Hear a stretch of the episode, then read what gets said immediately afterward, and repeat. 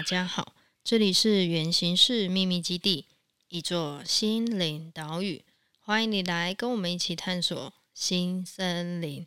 Hello，听众朋友，晚安，晚安，晚安。又又来到我们五月的第一周的练习新能量，耶，两个很可爱，对啊，对。然后我们这个月呢，啊，我觉得两位等下先来分享一下在，在呃四月底的时候，你们有没有发生一些什么好玩的事情？好玩，我我在前几天就呃上周五五月五号的时候，因为我们有一只孕猫，就是它。要生小孩了，其实他从上一个周五我们就在等，结果他给我拖一个，因为医生的预产期评估是在上一个周五，上上周五这样，对，然后一一直等哦，我们就等，要多等一个礼拜，因为其实这个过程我是蛮紧张的，每天都很焦虑嘛，对，然后我就想说，哦，他到底要不要生？因为我也没有。接触过猫咪生小孩，然后医生就评估的时间已经到了，但又还没生，然后我们就时不时就问一下医生啊什么之类的，对。然后在礼拜五的时候，我就要出门上班前，我就发现他屁股有点湿湿的。对，其实他前天晚上，因为我那时候查资料，他就说母猫要生前它会分泌乳汁，就是前一个晚上我就发现它已经有乳汁了，然后我想说，哎，它该不会真的要生了吧？到周五的时候呢，我出门前都发现它屁股有点湿湿的，对。然后后来我就想说，那它可能快生了，对，我就一样先去上班这样。然后后来呢，我的室友他中午的时候就跟就就打给我，就说，诶，他好像要生了。其实那时候我没有接到电话，因为那时候我已经休息了，所以我手机是调勿扰的。然后我早我一点醒来的时候，我就看到他，我就问打给他，他就跟我说他。他已经要生了，这样我就赶快把公司的事情就是交接好，也把我可以做的先处理好，然后我就赶快紧急跟我主管请假，我就直接跟我主管说我猫要生了，这样，然后真的、哦，你直接这样讲、哦？对，我说我猫要生了，我主管就说猫要生了，然后我说对，然后他说哦，好了好了，那我就 赶快急迫哎、欸，对，我就赶快一只手刀冲回去这样，然后我在。过程中我就看到讯息，他就跟我说第一只猫咪已经走了。对，哦，嗯，因为是第一只好像就是没有呼吸啦。对，它难产，因为它它下来的时候是连胎膜一起整个下来，然后猫咪它好像是它是第一次生产，所以它有点不知道怎么办吧，所以它一开一一掉下来的时候，它没有马上去舔那个，然后后来是有去急救，也没有急救成功。对，然后我后来它。过没多久，它第二胎就生了。那那后来就是你说它第一胎生完之后，它后面发生就是第二胎、第三胎是接着这样生吗？嗯，它第一胎生完之后，好像就接着生第二胎了。因为那个室友去急救上一只猫咪的时候，他在下来看到的时候，第二只猫咪已经生完了，已经在喝奶奶了。哦，对。然后后来我们又过了一个小时，它才生第三个。对对，就是它，我记得它中间就是好像停蛮久，就是一直处于在很用力，但是又宝宝们还没出来。对，然后它在生第三个的时候，它还发出那种那种声音，就是有点呻吟嘛，不舒服的声音。对，他就用力挤那种声音，这样，然后就觉得哦，好心疼哦。对，然后那当下我就先就是录影，我想说记录起来，然后也就是鼓励他什么之类的。而且他后来其实。呃，在后面，但我记得他第三胎结束之后，我们就把他送去解剖。对，因为他第对他，因为他第三胎结束的时候，他又过了一个小时。对对对，他那时候隔很久。对，然后就是我们就是觉得，呃，这样好像不太对劲。后来就有赶快联络医院的医生，他就请我们赶快带去医院。对，因为我觉得刚好，因为那一天我有去，然后我发现。我们那时候几个伙伴，小伙伴大家都是非常的专注，然后各司其职，然后录影的录影，然后打给医生打给医生，然后在旁边急救急救，然后反正就很多，我们大家都真的超忙碌。对，尤其那个云子老师，我真的超级佩服他的，他就是整个，因为那个猫咪没有呼吸了嘛，然后医生就说，如果你敢的话，你就用嘴直接去吸它的羊水。然后他就超勇敢，他说我敢，然后他就直接用他的嘴巴去把宝宝的羊水吸出来。哇，这真的是母爱大爆发的展现，我超佩服他的。对，但我在旁边就、呃、味道太重，对，还有腥味，对有我，我有吓到。哦，对，而而且我们那一天其实，我们其实真的是，我们一整天都没吃哎，我们真的早上上完课之后，然后我们就去赶去。看那个妞妞要生小孩哦，你们是不是还去打羽球？对，我们中间还有打羽球，我们打到一半想说，哇塞，猫要生了，我们也是没有很很认真在打，我们就想哦，不行不行，赶快去。而且你们还提早一个小时过来，真的真的，而且我们那时候提早，然后就很紧张，然后一路上都一直在追踪一下他现在的状况怎么样。对，那后来就是我们到现场之后，也有做一些协助啦，然后也是我觉得还好还好，就是呃妈妈。都还很健康，没错，对。后来他也紧急被剖腹，这样。对啊，然后我觉得也刚好这一次的经验，让我们几个伙伴都蛮蛮大的一个收获，就是大家都知道说，原来生命它其实就是呃很很快速的，然后你没办法没办法在那边等太久，你一定要很注意，然后非常的专注。呃，我们后来就是呃宝宝后来就都接回家之后，其实一一刚开始还怕他不适应。没错，因为有有三只是一只是自己从产道自然生嘛，然后后来前有三只都是剖腹出来的。对，我们还在思考说他们会不会不合。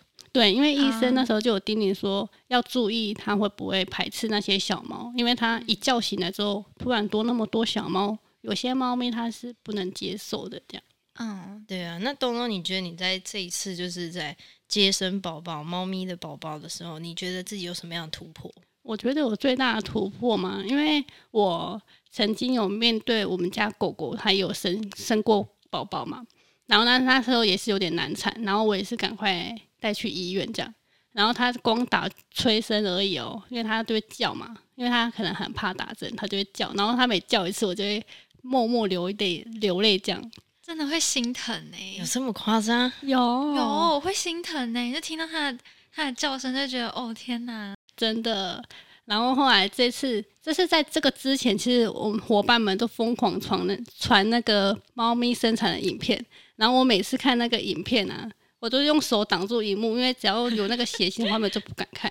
然后我在这个过程中，我一直跟他们说怎么办，我怕、欸，我还说我要戴墨镜看他生小孩这样，我想说可以降低那个血腥感。那后来你还是突破了，对，真的，对，就是那个当下，其实我已经不不觉得那个很恐怖、很恶心，我只想要他鼓励他，他只要平安就好。对，就希望他可以把他生下来，然后只要妈妈健康，其实我觉得其他我都不会很在意。这样真的，那时候的注意力都不会在那个上面，就只会希望他是健康。对，我也不会觉得很恶心、很恐怖啊什么的。有啦，我觉得这一点是我在现场看的时候，我觉得哎、欸，你突破很多，非常的勇敢。对啊，我现在回想起来才发现，哦，有点恐怖哎。还好，我觉得，而且这个对你来讲，好像也是一个。蛮印印象深刻的一次经验。那我想问一下，莫文最近都在忙些什么呢？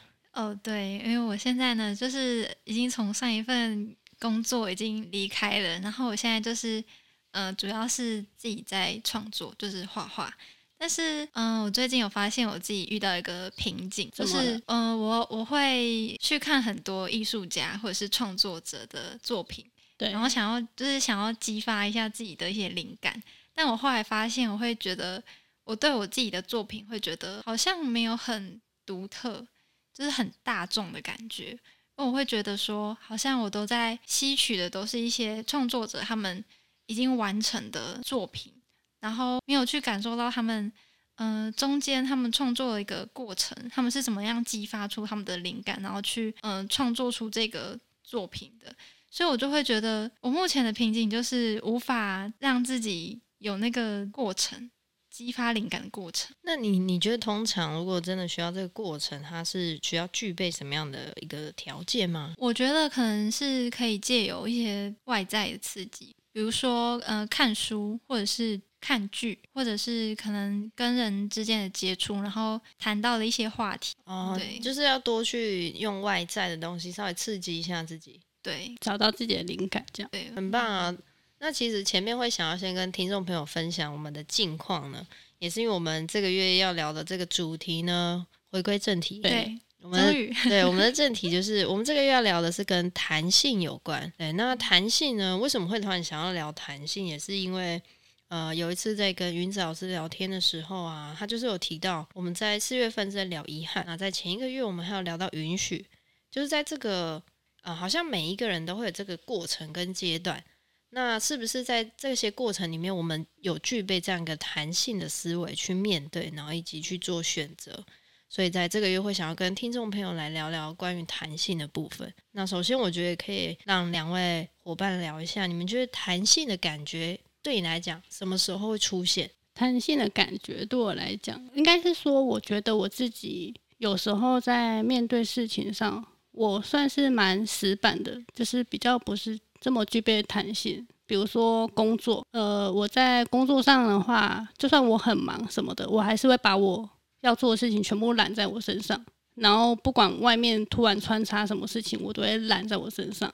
我觉得一部分是我不信任我的同事能不能帮我做好，能不能协助我。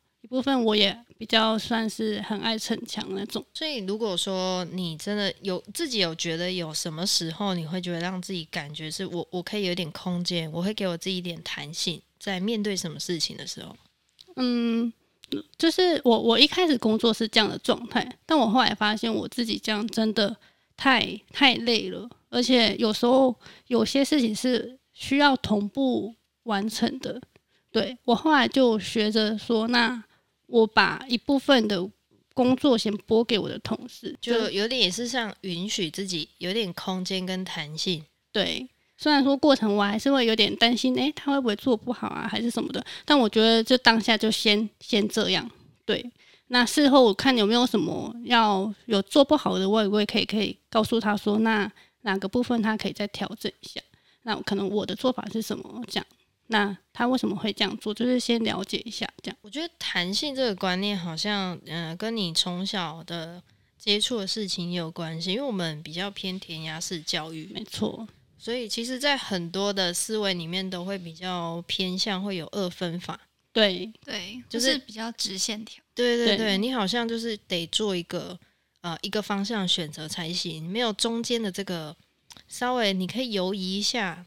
然后可以觉得说，哦，那我我也可以这样子，我也可以那样，我不会好像把自己给锁死。没错，所以我觉得，如果说像聊到弹性这个词呢，也是因为我觉得好像慢慢的在接触不一样的伙伴，我们在课堂上啊，或者是说像我们自己在日常我们去做自我对话的时候，对，你会知道自己可能比较在意什么。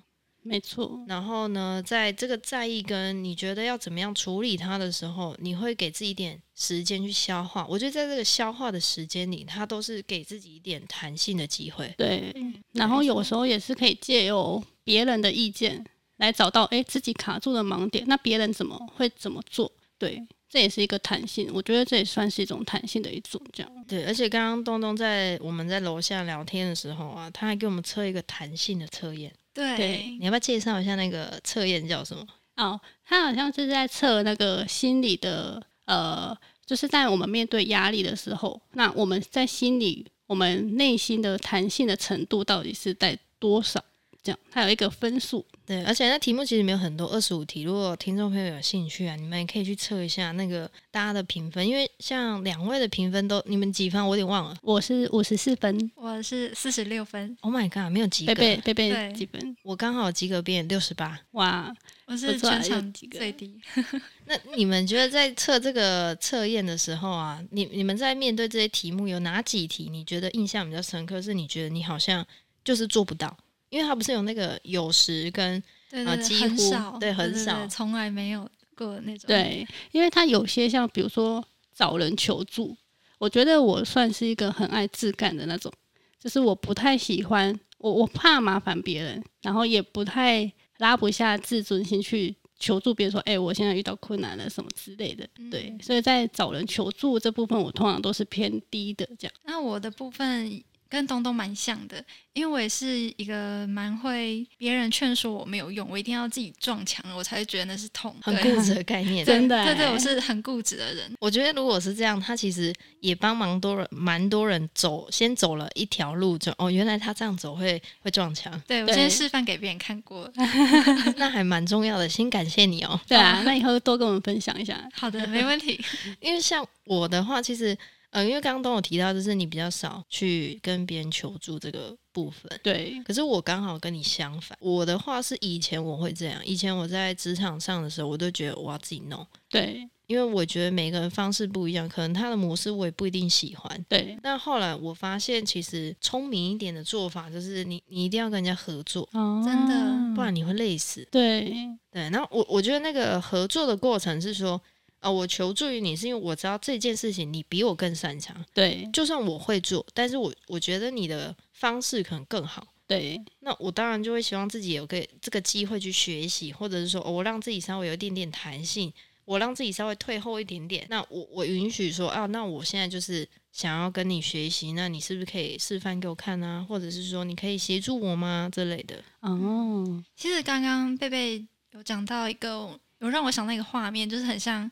我觉得保持弹性是一个很像在玩跷跷板啊，对，因为它很像是就是如果像如果你一直自干，你想要什么都自己来的话，那你另外一边的人，那他永远嗯、呃、也下不来或者是上不去。对，对我觉得。那等到就是大家一个平衡的方式，就是嗯、呃、互相嘛，就像你贝贝刚刚说的，嗯，对，让我想到这个画面，就可以找到一个平衡吼。对对，然后我要想到弹性，还有另外一个层面，就是说，像比如说我们在日常生活里发生一件让你很悲伤的事情，你可能会比较容易陷在这样的状态跟情绪里。对，然后你你就会发现，好像我我如果往这条路走，它就是。结果就是只有这样，对。但是如果说，哎，我还是一样可以保有这样的情绪。可是如果在这个情绪我可能已经释放完了，我我消化完了，那我换另外一个面向去看这个东西的时候，可能我的空间就有了。没错，嗯、真的。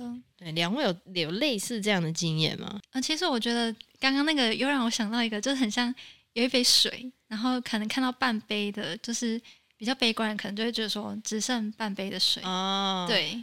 很像，很像这个概念。然后乐观的人说：“啊，我还有半杯水。”对对。那我想到的是很像聚光灯，就是像变魔术的时候啊，他不就会打灯嘛？可能、嗯、可能这样，可能他可能在暗处的时候，他可能有做一些手脚，但我们都只聚集在那个他打灯的地方。所以如果说我们可以再把视野看得比较宽广一点的话，好像就可以看到，哎。也许就会有不同的面向，这样。这好像就是之前我们上课应该有学到，就是不要黑点效应。对，就是一张很很大张白纸，如果你都只聚焦在那个黑点，对，你就没有机会或这个更多的空间去看到不一样的视野。对，旁边就很模糊，这样。嗯，对对，我觉得好像呃，你经历了一些事情之后，你会发现自己的。呃，视野会慢慢的拓宽，生命观也会慢慢拓宽。嗯嗯，对。但我觉得，在这个拓宽的前提下，是因为你已经去正视你遇到这样的问题，对。然后你也会想要去突破，跟你也会给予自己想要再成长的一个机会。没错，而且我觉得这也是需要蛮多时间才可以慢慢的越来越宽广。这样，所以很多人都说，你可能呃，你年纪越往上涨，那你的。心胸是不是会跟着越来越宽大？对对，因为你经历越多嘛，你会觉得哦，这有什么好在那边计较？对，没错的。对啊，你你长大之后，你哪你小时候什么都要争，有没有？跟兄弟姐妹什么都要吵，什么打扫也可以吵啊？对，什么都可以吵。然后现在看，可能长大以后就觉得，好像以前都吵这个 无聊幼稚。没错，不要每个时期吵的东西不一样。对，现在也是会有现在在吵的东西。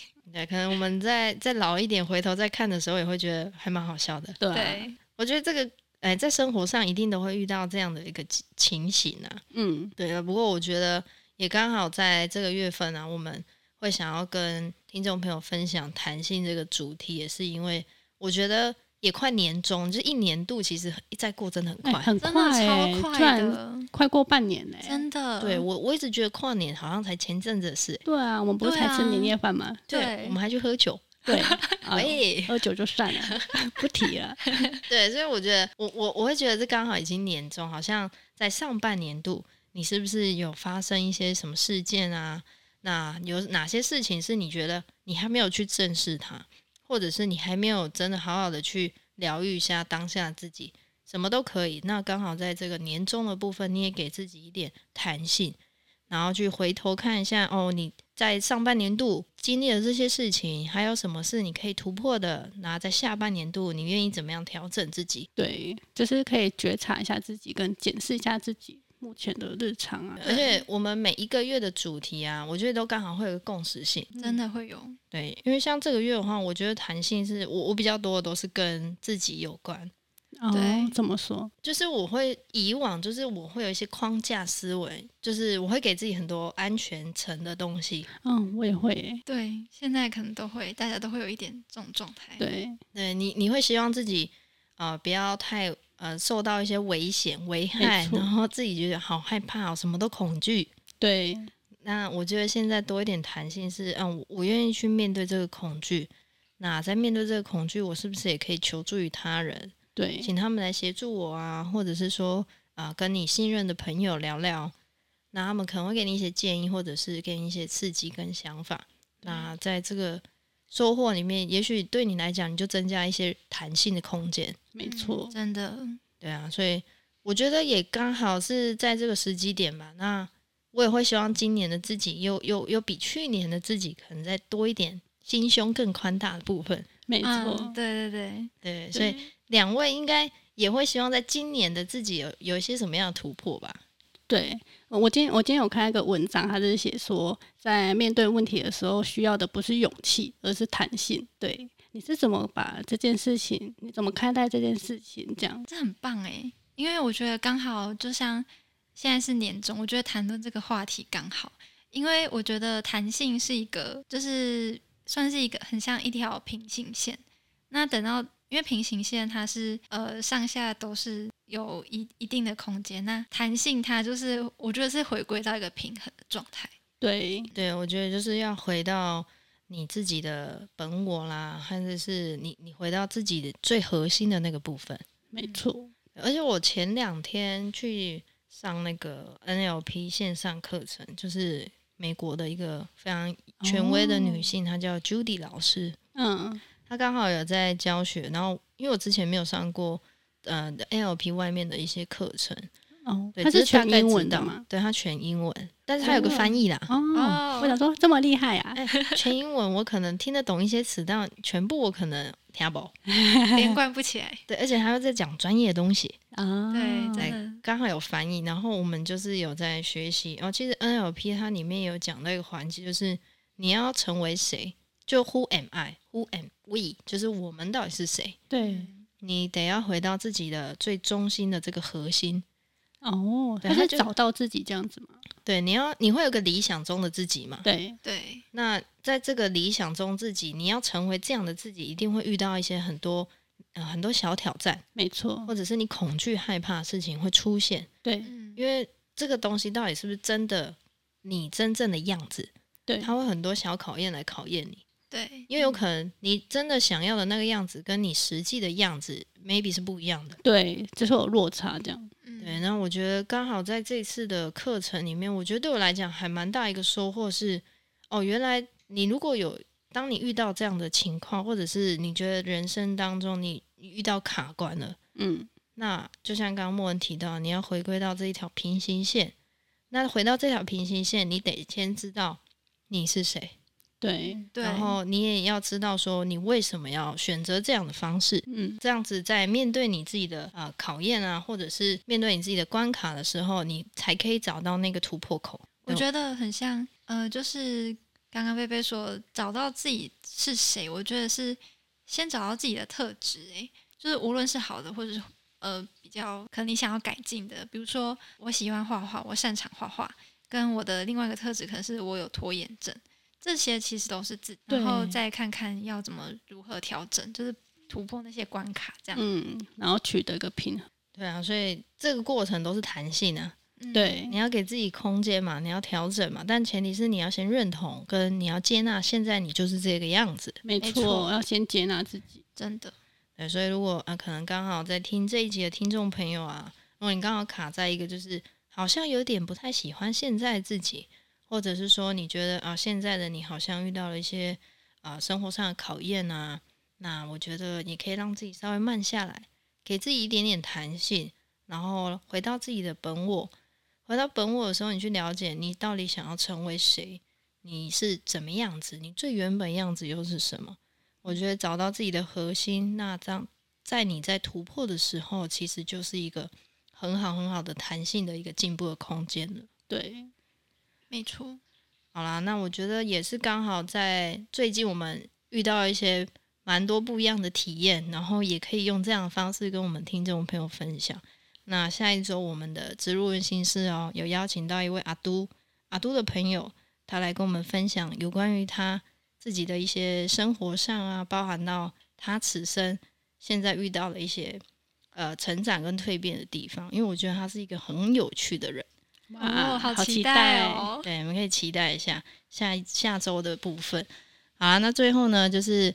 啊，感谢听众朋友一路上的支持。那我觉得也不要忘记要准时收听我们下周的植入问心事哦。晚安喽，拜拜，拜拜，拜拜。